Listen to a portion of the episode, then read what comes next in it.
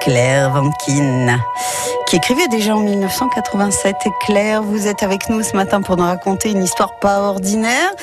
Et vous allez nous parler de cette histoire, donc qui est presque incroyable, de la venue pendant la guerre de convois d'immigrés asiatiques, Claire. Et oui, une histoire masculine pour la plupart des gens. En fait, l'Indochine était colonie française. Hein donc, on décide en haut lieu de faire venir des hommes pour travailler dans diverses usines et autres en remplacement de la main-d'œuvre masculine. On pourrait dire normal quasiment. Mais ce qui ne l'est pas, c'est la manière dont ça s'est passé. Alors voilà, on prenait un aîné dans une famille et on le conduisait de force. J'insiste, de force, jusqu'à Saïgon. De là, on les chargeait dans les cales des cargos avec comme compagnon tout le bétail nécessaire à l'alimentation de tout ce monde.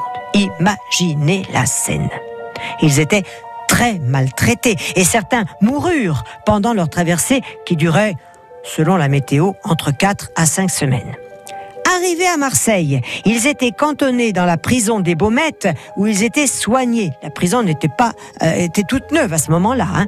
Et de là, on les envoyait dans toute la France, eh bien pour travailler. Eh ben oui, mais ils étaient employés en tant que quoi? Dans le Midi, principalement dans les salines. C'est eux aussi qui ont apporté leur savoir-faire pour la culture du riz.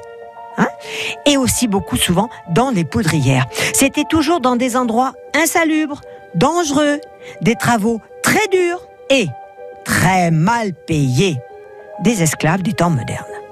C'est ainsi qu'à Rouen, eh bien, on a vu débarquer un contingent d'hommes indo-chinois pour travailler dans l'usine de France Rayonne, principalement bien sûr au service des acides.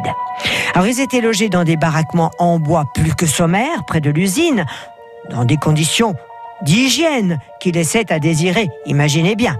Ce qui est encore moins ordinaire, c'est que ces hommes, émigrés de force, travaillaient à l'usine de France Rayonne, qui a par la suite été occupée par les Allemands. Donc à la sortie, ils travaillaient pour l'ennemi. Hein Incroyable, mais véridique. Eh ben dites donc, Claire, quelle aventure Toutes euh, les histoires de Claire Vonkin sont à retrouver sur le site francebleu.fr.